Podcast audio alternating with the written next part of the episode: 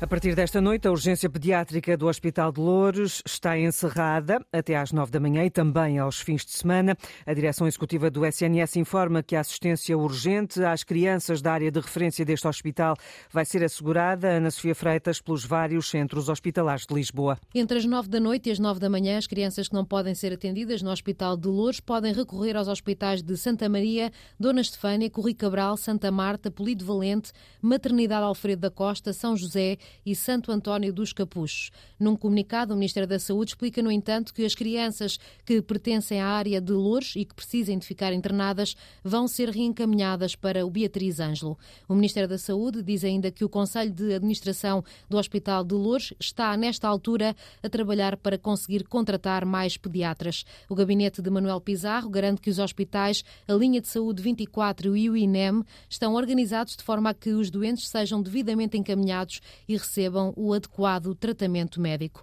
O Governo explica que na próxima semana será aprovado o planeamento estratégico para que seja garantida a confiança na utilização dos serviços de saúde públicos em Portugal. E para a próxima terça-feira está marcada a reunião entre o Ministro da Saúde e os autarcas das populações que se servem deste hospital de Loures. Os presidentes de Câmara querem convencer a tutela a reverter a decisão. Ricardo Leão, o autarca socialista de Loures, defende mesmo o regresso ao regime de gestão em parceria público-privada, modelo que terminou em janeiro do ano passado.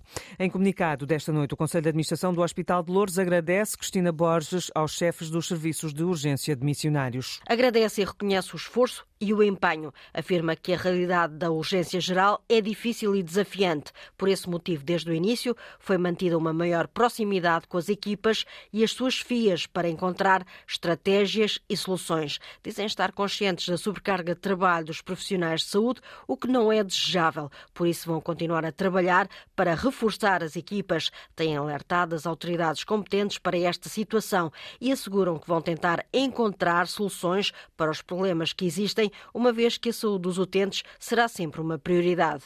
Os chefes do Serviço de Urgência do Hospital de Louros demitiram-se esta quarta-feira em bloco, alegam falta de condições para trabalhar e esta quinta-feira, ao final do dia, as comissões de utentes de saúde do Conselho de Louros promovem um protesto contra o encerramento das urgências pediátricas no Hospital Beatriz Ângelo. A deputada única do PAN fala num caminho que não se compreende e que é perigoso para a vida das crianças, diz a deputada Inês Souza Real. Hum, por isso, o PAN propôs esta quarta-feira uma audição do Ministro da Saúde com caráter de urgência na Comissão de Saúde na Assembleia da República. Eu recordo que, de facto, estamos a falar de um absolutamente estrutural uh, da nossa sociedade e que é fundamental que o Ministro venha prestar esclarecimentos à Assembleia da República e que esta proposta de requerimento seja aprovado para que possamos saber o que é que vai ser feito então para chegar a fazer chegar até estas populações uh, os, os, bens necessários do ponto de vista da saúde, como é o caso da pediatria e da pedopsiquiatria uh, em Lisboa com o Hospital Dona Estefânia, que é uma referência nacional e que não pode de facto também ser pauperada. Os dois casos mais recentes sobre saúde infantil no Serviço Nacional de Saúde. Os enfermeiros dos hospitais privados fazem greve em 16 de março e exigem a regulação dos horários de trabalho, aumentos salariais de 10% e também 25 dias úteis de férias. Pelo Sindicato dos Enfermeiros Portugueses, Jorge Rebelo explica à Antena 1 que as negociações com a entidade patronal não têm corrido bem. É surpreendente porque é a primeira vez. Na realidade, este é o culminar de um processo negocial que, que tem decorrido há, há bastante tempo e que eh, encontra da parte da entidade empregadora, portanto a associação patronal, eh, uma recusa em dar resposta àquilo que são as reivindicações dos enfermeiros. E esta a proposta que nós apresentamos tenta dar resposta àquilo que são as solicitações dos enfermeiros não só em termos da carga de trabalho, como a carga de trabalho dos enfermeiros no setor privado é de 40 horas, no setor público ela é de 35, assim como no setor social. E, portanto, para além daquilo que são as, eh, os valores eh, remuneratórios existentes. Greve dos enfermeiros dos hospitais privados, marcada para 16 de março. A Associação Portuguesa de Hospitalização Privada comunicou à Antena 1 que ainda não recebeu qualquer pré-aviso de greve. E mais de 1.600 episódios de violência contra profissionais de saúde foram registados no ano passado na plataforma Notifica, um recorde desde que foi criada há três anos e as instituições denunciaram criminalmente mais de 200 situações. Foi o ano com maior número de notificações, diz a agência Luz, o coordenador do Gabinete de Segurança para a Prevenção e Combate à Violência contra os Profissionais de Saúde. No dia 15 de março, os trabalhadores da agência Lusa voltam a reunir em plenário para marcarem uma greve ainda durante este mês.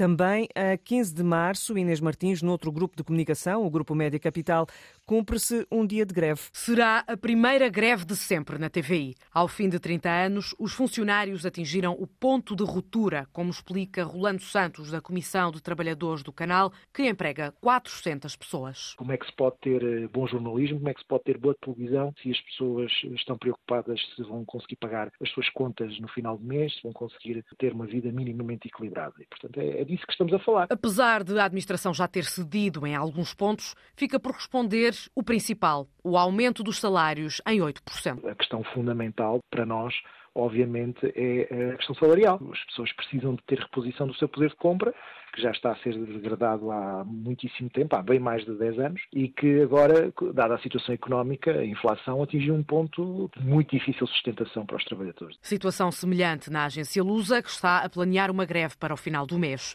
Silvestre Ribeiro, da Comissão de Trabalhadores, explica que os mais de 250 funcionários não são aumentados há mais de uma década.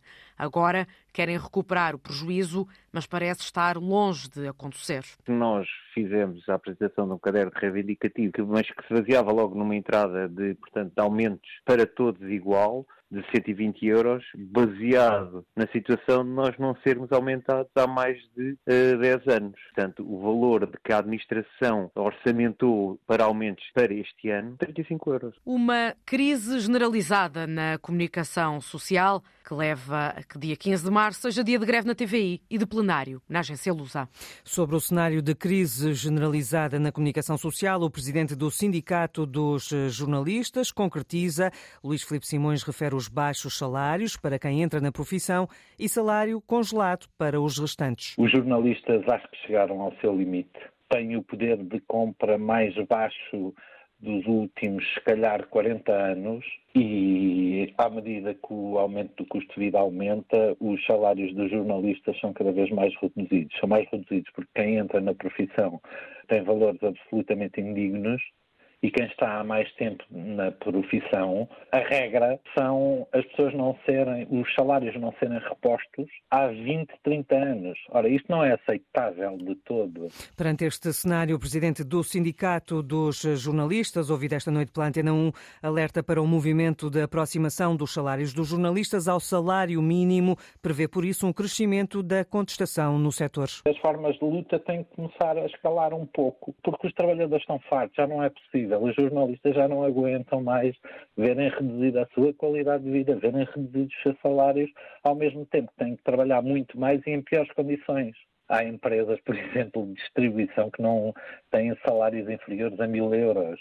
O que nós vemos é que na comunicação social os salários estão ali cada vez mais próximos do, do, salário mínimo e é inaceitável, porque isto não é uma profissão de mínimos, eh, é uma profissão muitas vezes de máximos e de máxima exigência e de máximo desgaste. Portanto, o salário não pode ser mínimo. No caso da agência Lusa, como já ouvimos, o aumento proposto é de 35 euros, o mesmo valor que esta quinta-feira vai ser discutido entre os representantes sindicais e a administração da RTP, refere também o presidente do Sindicato dos Jornalistas, Luís Felipe Simões. Os sindicatos da RTP vão reunir com o Conselho de Administração e não espero que a decisão seja diferente da que aconteceu na Lusa, porque 35 euros de aumento, quando a inflação está ali a tocar os dois dígitos, quando é galopante, quando as condições de trabalho dos jornalistas estão cada vez mais degradadas e os salários que não são ano após ano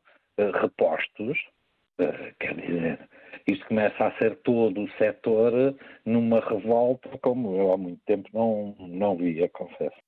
Noutro grupo de comunicação, a Global Média ficou a saber-se esta quarta-feira que os trabalhadores da TSF cancelaram uma concentração prevista para esta quinta-feira e reúnem-se em plenário na sexta-feira. Questões a discutir, as respostas da administração aos pedidos de aumento do subsídio de refeição e do mínimo salarial naquele grupo de comunicação. Está resolvida a situação na linha de Sintra. Há cerca de três horas e meia, uma composição sobrelotada levou a situações de ansiedade. Sandy Gageiro. Dezenas de pessoas percorrem uma linha de comboio. Esta foi uma das imagens divulgadas por passageiros que, ao início da noite, regressavam a casa num comboio sobrelotado, como explicou o comissário António Dionísio, que adiantou ainda que o botão de emergência foi acionado, que levou à paragem do comboio, que depois já não prosseguiu. E aí os passageiros passageiros saíram. Saíram em segurança, foram encaminhadas aqui para a estação, onde posteriormente chegou um novo comboio. E então, cerca das 20 e 40, 20, 21 e 45, fizeram o transporte das pessoas que estavam aqui na estação para o seu destino. Estiveram mais de 30 operacionais no terreno que garantiram um corredor de segurança. A intervenção da PSP foi criar esse, esse corredor de segurança, evitar que houvessem comboios a circular nesse momento, fazer a saída das pessoas para o, exterior da, da, linha. Felizmente foi feito e correu bem, não houve grandes problemas. Uma passageira sentiu-se mal e foi transportada para o hospital. Eh, foi retirada foi assistida e, e, foi, e, foi, transportada para o Hospital de Santa Maria. A situação foi normalizada com a intervenção da polícia e cooperação da CP e a circulação já foi retomada. Resolvida a situação na linha de Sintra, a União Europeia deve enviar mil milhões de euros para a Ucrânia já este mês, quantia que vai servir para ajudar as tropas ucranianas a comprar mais munições. De acordo com a France Press, foi o chefe da diplomacia europeia, Josep Borrell, quem sugeriu aos Estados-membros que se recorra ao Fundo Europeu de Apoio à Paz. Na próxima semana, dias 7 e 8 de março, os ministros da Defesa da União Europeia vão reunir-se na Suécia. O chefe da diplomacia europeia vai discutir com os países membros propostas concretas sobre a compra conjunta de armas. No terreno, as forças russas avançaram dentro de Bakhmut, continuaram os ataques terrestres em redor e na área da cidade de Avdiivka. No sul da Ucrânia, prosseguem as operações defensivas de Moscovo e, de acordo com o Instituto para o Estudo da Guerra, as autoridades russas de ocupação continuam a ter dificuldades com a gestão administrativa das áreas ocupadas na Ucrânia. Em Pequim, o presidente bielorrusso e o homólogo chinês assinaram um pacote de 16 documentos que podem vir a facilitar a Moscovo a evasão às sanções contra a Federação Russa, canalizando a ajuda chinesa à Rússia através da Bielorrússia. Lukashenko termina esta quinta-feira a visita de três dias à China. A Arte de Morrer Longe estreia-se hoje nos cinemas um guião criado a partir do livro com o mesmo nome do escritor Mário de Carvalho. A reportagem é de Margarida Vaz. No filme A Arte de Morrer Longe, um casal que se quer separar e uma tartaruga assumem os papéis principais. Claramente, esta tartaruga, eu diria que ela é a protagonista do nosso filme. O realizador Júlio Alves adaptou o livro de Mário de Carvalho a tartaruga é o elemento irónico. Estas duas pessoas estão, estão decididas a, a tomar esta decisão de, de, enfim, de se separarem, mas que têm pelo meio uma tartaruga e é isso que vai impedindo, ou seja, esta ironia deste, deste animal que, enfim, que está ali preso a esta relação, eh, parecia-me assim que eu gostaria de tentar filmar. Levas a cama mais o colchão. Não dá jeito de estar a dividir o colchão para um, a cama para o outro. Não dá, não me cabe na moto. Falta a tartaruga. A tartaruga é tua.